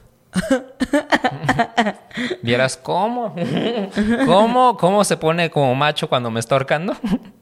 Bien duro. Pero no, fuera de mamá, sí se me hace una pendejada que reduzcamos la masculinidad de un hombre a su.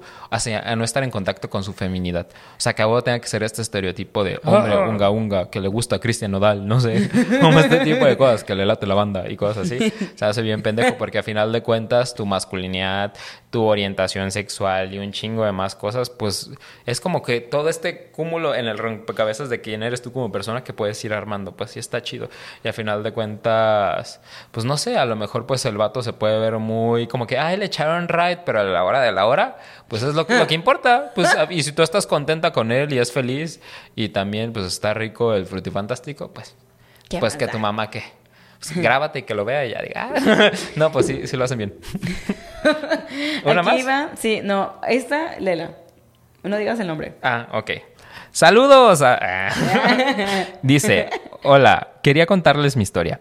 Soy una sobreviviente de una relación narcisista, machista, donde yo era la otra. Imagínate el nivel. Fueron dos años en el, en el que viví a la sombra de un hombre porque no trabajaba y me dejaba sin dinero. Cada vez que me quería dar algo, cada vez que me quería me daba algo y me, sacaba en la- me lo sacaba en la cara.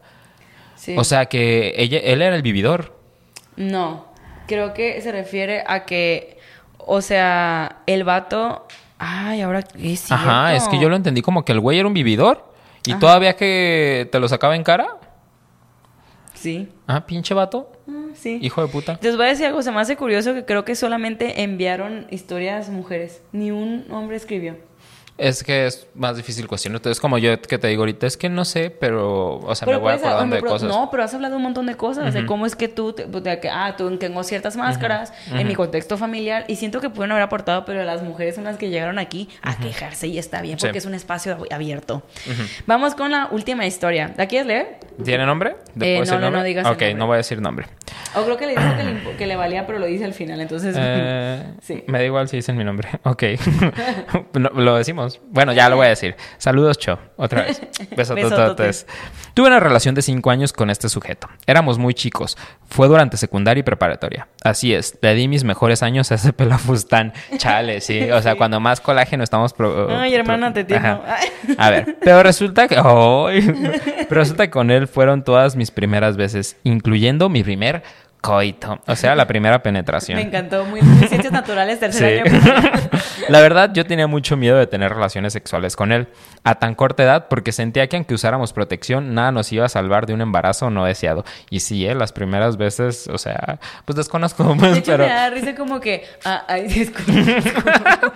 De hecho, me da risa que, que las morras a veces como que le dan más peso a quedar embarazadas que una enfermedad de transmisión sexual. También es peligroso, hermana. Pues sí, pero la enfermedad, pues supongo que tomas No, algo. Ajá. Yo sé que hay unas más pesadas, pues, pero el pues. chilpayate te queda toda la vida. Ajá. Bueno. Ok. A mis 15 años no estaba lista para algo así. Él era un año más grande que yo, pero siempre me metía la presión porque decía que todos sus amigos ya lo hacían con sus novias y él era el único virgen todavía. ¿Qué importancia le dan los heterosexuales a la virginidad? Sí. Yo por eso la perdí como hasta los veintitantos. Me valía verga. No, ¿qué tiene, pues? O sea, me valía verga. A ver, él era una ñada. Y que sus amigos le echaban carrilla y que incluso le decían que a lo mejor yo era lesbiana y por eso no quería tener relaciones con él. Spoiler, tres años más tarde salí del closet como bisexual. Ahí había algo, pero eh, qué rico. Al final de cuentas, la sexualidad está chido disfrutarla. El caso es que yo siempre le decía que si sus amigos ya habían empezado su vida sexual, pues qué bien por ellos. Eh, pero que yo no estaba lista. Una vez terminamos y su condición para volver era que le demostrara mi amor teniendo relaciones sexuales con él. Yo de tonta creyendo que este hombre valía la pena, accedí. No lo disfruté, no fue bonito y me he arrepentido toda la vida por esto. La historia termina en que la última vez que terminamos fue porque el güey me cuernió porque la, la verdad sí soy un poco asexual y entonces casi no teníamos relaciones. Así que pues el pobrecito, pobrecito buscó dónde más meter su amiguito.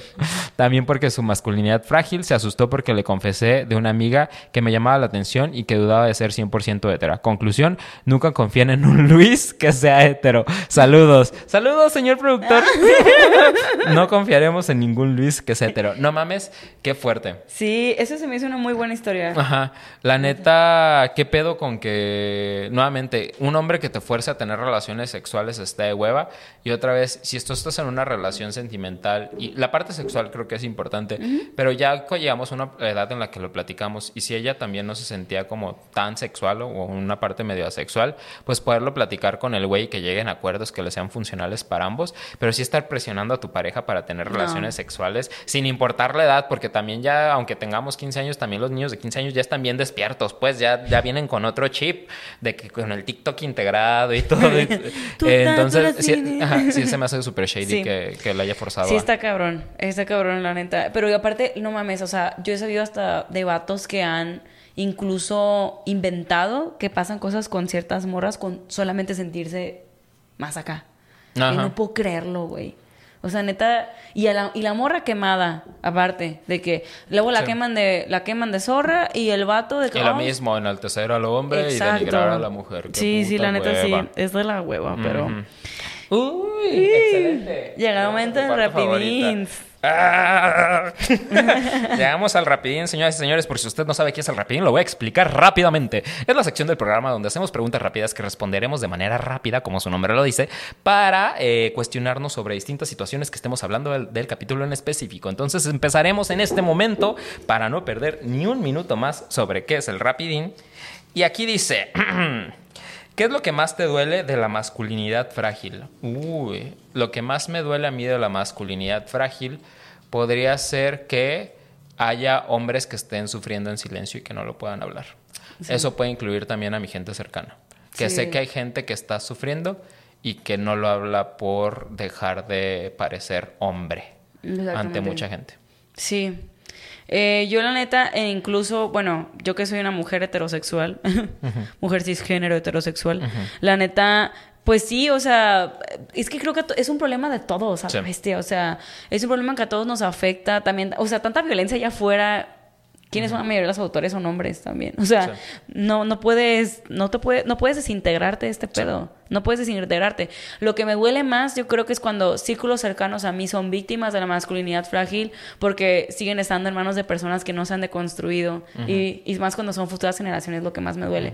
Y ahorita a mí en este caso, por ejemplo, que estoy saliendo con gente así, güey, sí me a veces me da la sensación de, no mames, me voy a quedar sola para siempre, pero prefiero A a- estar- a estar con un machito, la neta. No machitos al lado. No machitos. no machitos. Ahora, vas tú. Sigo Ana yo. Paula Alonso Sosa. Ay, ¿qué crees que me sacan el curvo? ¿Qué pedo? A ver, ¿cómo lidiar con los hombres que les causa conflicto que sea su jefa? Dice arroba AnaIGR9. Ay, creo que... Ay, hijo de la chingada. En temas de equipo de trabajo, creo que los equipos de trabajo que tenemos nosotros, las personas que tengan gente a su cargo, pues sí son en parte un reflejo de quién eres tú como jefe. Entonces, creo que si no puedes hablar abiertamente con una persona de estas cosas, no sé si, al menos desde mi punto de vista, yo como, digamos, como alguien que tiene subordinados a su cargo, no sé si esa persona formaría parte de mi equipo de trabajo. Porque en la dinámica de trabajo a mí no me funcionaría. Imagínate que competiste y que esa persona quedó y que pues ya tiene el equipo de, de trabajo hecho.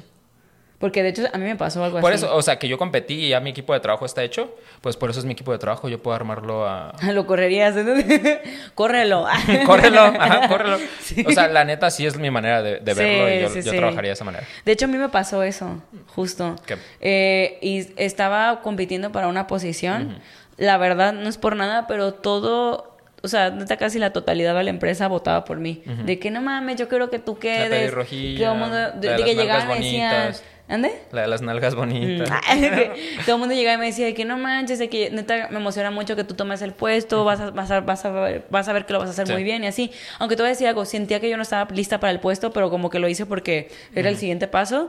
Pero también te voy a decir algo, creo que el, el otro competidor tampoco estaba listo para ese puesto. El punto es que literalmente lo eligieron a él y nunca supieron por qué decirme. Y una fuente muy confiable, que de hecho fue la persona que me recomendó, que dejó ese Ajá. puesto y me recomendó a mí, sí me dijo, literal fue por machitos. O sea, no, como que, como que, que desconfiaron más en ti por el tema de ser mujer y que igual no podrías llevar bien el puesto por el manejo de las emociones. Y yo, Chale. Pero entonces, ¿qué recomendación le darías a ella? ¿Lo corre o no? pues te voy a decir algo. Yo, a mí lo que me pasó fue que me llegó otra oportunidad laboral y me fui y esta persona duró en su puesto como dos meses y se fue. ¿Pero lo correrías o no? Eh, dependiendo del contexto. El contexto es que no tiene masculinidad frágil y es alguien de tu equipo No, que es machito. Probablemente sí, sí lo, o sea, sí lo, buscara despacharlo, le diera una llamada de atención de, güey, ¿me tomas en serio o qué pedo? Porque más, si lo puedes despachar, despáchalo. Ok. Ahora pregunta, arroba YXZ Está bien raro ese MXNRZ, no sé qué significa esto, manager. ok. ¿Qué acto, machista, eh, qué, qué acto machista es el que más te marcó al punto de cambiar tu perspectiva? Ay, no sé. Creo que cuando mi tío... Ah, no es cierto. Ah, no sé. ¿Qué acto machista me cambió al momento de cambiar mi perspectiva? No lo tengo claro. ¿Tú tienes uno ahorita? Lo estoy pensando ahorita, Ajá, perdón. Está complicado Es pensar, un, ¿no? es un, ajá. Yo voy a decirlo. Dilo. Aunque no sé si soltar un recibo que no estoy segura que Dalo. quiero soltar. Y tú, ah, sácalo, hermana. Una persona muy cercana a mí tuvo una pérdida muy fuerte eh, de su núcleo familiar muy cercano. Y era, era es hombre. Entonces, literal, a mí me tocó ver su pérdida súper de cerca. Me tocó ver su pérdida súper de cerca y me hizo justo muchísimo plantearme el pedo de la masculinidad frágil. Porque duré rogándole más de un año que por favor fuera a terapia porque se la estaba llevando a la fregada y justamente oprimió sus emociones, hizo todo lo que no se debe de hacer. Y te voy a decir algo, eh, otra persona, es su vínculo familiar. A mí me tocó vivir todo muy de cerca. La otra persona, yo recuerdo que estábamos en el velorio y lloraba y, y, y así, neta, lloró mucho y me cagó, me cagó, me cagó, que la gente empezaba a decir, ay, qué bueno que la persona, la persona que era más cercana a mí, que se mantuvo fuerte y estuvo fuerte para su mamá, para defenderla. En cambio, el otro, que, sacó la, de que lloró y así, y decía, güey, qué tóxicos. Neta, eh, y te voy a decir algo, igual y no digo, ni- los dos, ninguno de los dos la pasó bien, pero ¿por qué, por qué anhelan o glorifican el tema del llanto? O sea, neta, y, y yo vi, yo aparte yo vi, vi más de cerca lo que le pasó a esa persona Sí. y fue un año muy horrible y depresión y así, y no quería ir a terapia y tanta cosa, pero... Pero pues es que neta creo que ha sido lo que más me ha marcado porque creo que fue cuando vi la masculinidad frágil más de cerca. Y cómo es que la gente le aplaudió el tema de no llorar cuando realmente se estaba muriendo por dentro. Verga. Sí. Qué fuerte. ¿Tú? La neta, voy a ser bien honesto, creo que me lo tengo que llevar de tarea porque sí me dejó bien sacado Pasmado. de pedo. Ah. No, en serio. O sea, no estoy tratando de buscar en todo mi cerebro en qué momento fue el, el que hizo el switch, pero no, no lo encuentro. Sí. No lo encuentro. Estoy shook. Ah, válido, válido, Ajá. válido. Ah, ese es tuyo, mía. Ah, no, ya se acabaron. Última. Ah, ¿Qué actividades machistas tienes? qué actitudes, ¿no? Actitud. Actitud, mi letra, no la entendí. Actitudes machistas que te parece tener una arroba. ah, ah, sí, es cierto. Uy, arroba Dani Caro. Actitud machista que tengo. La eh, La neta es que. No, ay. Sí es debes que de tener. Sí, sí debo de tener, pero claro. por eso me la estoy Te cuestionando. voy ahí. a... Uy, tengo Dímela, una aquí, dímela, pero no dímela, sé dímela, hermana. si... No sé si, Dímela, échamela no sé si te van a funar. ¿Cuál? Yo noto que tienes como... O sea, que no te gustan los, los vatos que tienen tendencias femeninas. Pero eso no tiene nada de malo. Es cuestión de gustos. Bueno, sí es cierto, es cuestión de gustos, tienes todo- toda la razón. Y no es que no me gusten como con tendencias femeninas, sino que, este, no sé, a lo mejor estoy como acostumbrado a y nunca me he dado la oportunidad de salir con un vato como muy, muy, muy, muy, muy femenino. Que sí salió con gente femenina, no me puedes decir que mi, mi ex vato era, uy, el vato más macho de la vida. Y luego ya viste a mi primer novio, tampoco era la persona Ah, más, sí más Tienes macha de la Retiro vida. lo dicho, Solamente, retiro lo dicho, ajá, tampoco retiro lo dicho. he Son salido- ajá, preferencias. son preferencias. Sí. Pero nunca me he negado a salir con alguien muy Sí, femenino. creo que yo personalmente una, una de las actitudes machistas que llego a llegar a tener es que, y justamente les he platicado a ustedes en círculo privado, que bueno, ya aquí, eh, y lo he visto con mi psicóloga también, es que como que a las morras se nos ha, generado mucha esa idea de que ah, el hombre es el que tiene que proveer. Ujú. Y cuando he estado saliendo con vatos, la neta, yo me he dado cuenta que profesionalmente a mí me va mejor que a ellos y me agüito un chingo. De que digo, no mames, de que yo cuando me van a llevar mochomos. Eso nunca va a O sea, pasar. que, que te gustaría por primera vez tener una relación donde...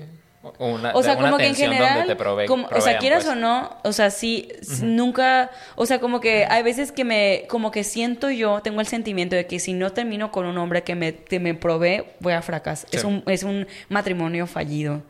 Es lo que, es una falsa idea, pero realmente, pues ya con el tiempo me he puesto a pensar y lo he trabajado y digo, güey, pues la neta, tengo, creo que para mí hay cosas también más importantes, pues prefiero un vato que tenga su inteligencia trabajada y que pues igual nos vamos micha micha si no Sí. Pedo. Eso sí, tampoco me gustaría mantener a alguien.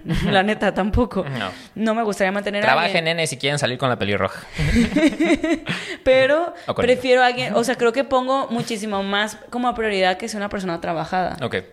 La neta, pero pues sí. Yo dentro de mis actividades machistas es que estoy pensando ahorita en las máscaras y cada, o sea, no sé si está bien o está mal cada que pienso en una, como que me gusta que me atiendan, pero digo, ah, no, pero es que yo también atiendo, o sea, no es como que, o sea, no, no sé, siento que me sacaron mucho. Pero es que te voy a decir algo, o sea, tú tú eres una persona muy conectada a tu feminidad. Ajá, y estás aparte, muy trabajado. ajá, y aparte siento que en mi familia sí era como que mis hermanos, hermanos, los hombres, sí eran como los hombres, y mi hermana y yo es como de poner la mesa, lavar los trastos. ¿A poco tú ponías la trastos. mesa? Sí, yo O sé sea- hacer todas esas cosas, por eso. y yo estuve hasta sé coser. y mis papás se sorprendieron cuando era puto. Imagínate. Por eso siento que hay co- cosas que masculinas sí tengo que, eh, te- definitivamente debo de tener. Pero ahorita no se me ocurren porque estoy pensando en las básicas de, pues que las mujeres me hagan el sándwich. Es como, puta madre, yo me pongo a hacer los sándwiches. o sea, entonces sí, Ay, sí. Debo de tener, definitivamente tengo que Ay, tener. sí. Y cuando las encuentre, las quiero trabajar para no tenerlas. Claro. Claro, claro, claro. Así es. Pues creo que con eso finalizamos este programa. Así Wow. es. Qué, qué- qué- qué curioso capítulo. Lo Sí. disfruté. Deconstrúyense y no es de chill. Ajá. Ahora, a ver, comparte nuestras redes sociales. Ah, nuestras redes sociales en todos lados es arroba ontas el podcast. Así En es. TikTok, Facebook, Instagram y ya, son las Y únicas ya. redes sociales que tenemos. Arroba Yayayan, arroba Paola Alonso y arroba Luisitop. Somos los creadores de este bellísimo proyecto. Así es. Eh, recuerden mandar sus preguntas para el Rapidín. Sí, eh, manden porque cuando salga este programa vamos a grabar otro programa como en dos o tres días Sí, más sí, sí. para estar adelantados. Entonces les pedimos de favor que nos apoyen. historias. El siguiente tema va a ser Workaholic. Sí. ¿Sí, no? Ah, no sabía. ¿Sí, no? ¿Le estás adelantando aquí? Mm. No, pues está bien para que nos man- vayan mandando cosas y es que ya escucharon este capítulo. Ok, excelente. Pero bueno, Entonces, muchísimas gracias. besos, tototes. Los queremos, les queremos.